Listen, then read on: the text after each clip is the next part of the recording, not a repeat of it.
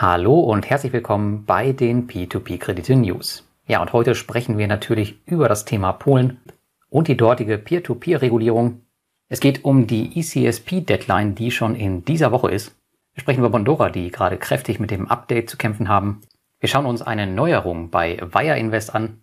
Und es gibt auch tatsächlich mal gute Nachrichten von Bonster.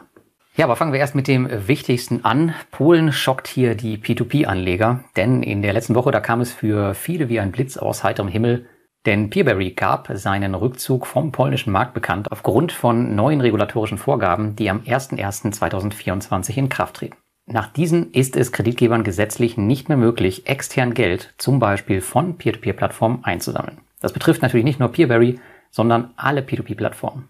In Peerberrys Fall geht es um die Schließung eines Portfolios von über 17 Millionen Euro. Diese sollen nun durch neue Kreditgeber kompensiert werden, was aber wohl nicht zur Gänze möglich sein wird. Da können wir mal gespannt sein.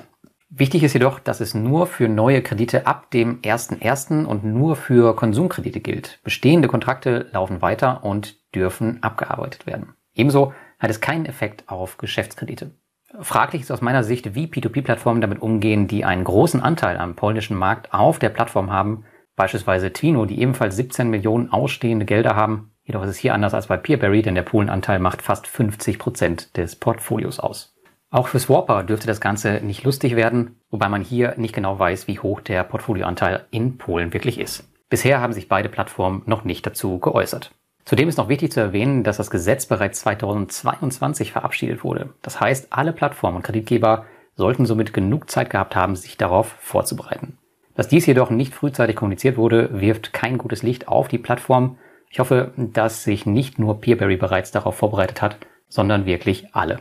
So, heute, wo ich das aufnehme, ist äh, Sonntag. Da mir jetzt noch nicht alle Statements der P2P-Plattform vorliegen, füge ich euch eine Tabelle in den Blogartikel ein, die ich im Laufe der Woche aktualisieren werde, sobald ich neue Informationen bekomme. Die Tabelle, die enthält zunächst alle wichtigen P2P-Plattformen, aus meiner Sicht zumindest, und alle die, die schon einen Kommentar dazu abgegeben haben. Wenn ihr hier Statements bereits habt oder die Liste erweitert werden soll, dann schreibt das einfach in die Kommentare. Bisher liegt mir lediglich das Statement von Peerberry vor und ganz neu ist eben noch reingekommen High Five. Die haben circa 40 Prozent polnische Konsumkredite und auch die werden diese ab Januar wohl nicht mehr anbieten. Scheint aber für die Investoren bisher wohl keine Probleme zu geben. Also schaut da die Woche immer mal wieder gerne rein, um zu sehen, ob sich was tut. Und damit kommen wir zur nächsten News, die nicht weniger wichtig ist. Denn nicht nur was Polen angeht, dürften viele P2P-Anleger in dieser Woche gespannt in die Postfächer schauen oder halt diesen Beitrag. Denn am 10. November, also am Freitag, tritt die ECSP-Lizenz für Crowdfunding-Plattformen in Kraft. Für P2P-Plattformen aus Litauen bedeutet dies somit die Woche der Wahrheit. Denn für Litauen gilt, hat man keine Lizenz, dürfen keine neuen Projekte mehr hochgeladen werden. Das würde aktuell viele Plattformen betreffen, unter anderem bekannte Immobilienplattformen wie InRento oder auch der Estate-Guru-Konkurrent Profitus. Die Peerberry-Ablegerplattform Crowdpeer hat hier auch schon wieder einen guten Job gemacht, denn die haben die ECSP-Lizenz bereits erhalten. Der Unterschied in der Geschwindigkeit des Lizenzerhalts dürfte darin begründet liegen, dass Crowdpeer vom Start weg auf die regulatorischen Vorgaben entwickelt werden konnte während andere Plattformen noch mit Anpassungen beschäftigt sind. Dennoch glaube ich eigentlich im Grunde, dass das für viele der litauischen Plattformen nur eine Formalität sein sollte und erwarte hier eigentlich keine ernsthaften Probleme. Wie streng die nationalen Vorgaben in anderen Ländern, zum Beispiel Lettland, nach der Deadline sind, das ist mir nicht bekannt. Aber ich denke, hier wird es auf jeden Fall auch noch spannend werden. Ja, und auch in unserer dritten News wird es noch nicht besser, denn eigentlich sollte ja bei vielen Bondora Go and Grow Investoren in der letzten Woche das neue Update ausgerollt werden.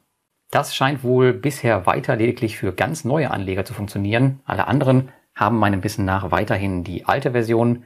Bondora berichtet hier von in Anführungsstrichen unerwarteten Verzögerungen, die erst gelöst werden müssen. Als kleine Entschuldigung dafür bietet die Plattform bis zum 7.11., also diese Woche, kostenfreie Überweisung von Go Grow Unlimited zum regulären Go Grow an, was ja sonst ein Euro kostet.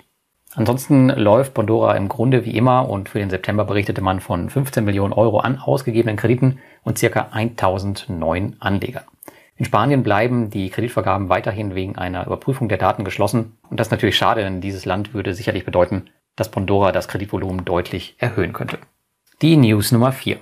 Die lettische P2P-Plattform Wire Invest, die arbeitet weiter an der Usability für Investoren, die das etwas in die Jahre gekommene Interface bisher eher weniger bietet. Seit letzter Woche gibt es nun quartalsweise Bewegungsberichte für euer gesamtes Portfolio. In diesen könnt ihr genau nachvollziehen, was im letzten Quartal passiert ist und eure eigenen Auswertungen damit machen. Die für mich interessantere Information war aber auf dem Plattformblog zu finden. Hier berichtete man nämlich, dass der Vietnam-Geschäftskredit des Wamo Joint Ventures mit Twino mit Fälligkeit am 24.10. zurückgezahlt wird. Ich habe in dieses Projekt damals selbst ca. 2000 Euro investiert und würde diese lieber in den neuen Asset-Backed Securities sehen, die kürzere Laufzeiten haben. Aktuell wartet man hier wohl nur noch auf das Geld. Ja, und dann abschließend noch eine gute Nachricht und die kam in der letzten Woche ausgerechnet von der eher als wenig vertrauenswürdig einzustufenden P2P-Plattform Bonster. Wie einige von euch sicherlich wissen, hatten diese Probleme mit dem Kreditgeber Rappi Credit. Und wenn Bonster Probleme mit einem Kreditgeber hat, dann verheißt das in der Regel nichts Gutes. Anders lief es jedoch Gott sei Dank in diesem Fall und Investoren bekamen alle Rappi Credit Gelder inklusive 17% Zinsen zurück. Das ist natürlich ordentlich. Also Ende gut, alles gut. Ich hatte Bonster Ende 2022 aufgrund fehlender Transparenz in eben diesem Problemhandling verlassen. Es bleibt natürlich auch weiterhin so, jedoch überlege ich aktuell kurzfristig wieder etwas Geld anzulegen, denn die P2P-Plattform bietet aktuell einen Cashback-Bonus von bis zu 200 Euro an. Ich glaube jedoch, das gilt nur für bestehende Investoren, die diese Mail bekommen haben. Ich bin mir da nicht sicher. Und dieses Geld könnte man natürlich recht schnell mit Kurzläufern mitnehmen. Man muss eben nur einen finden, dem man das Geld für einige Wochen anvertrauen möchte und der einem nicht sofort um die Ohren fliegt.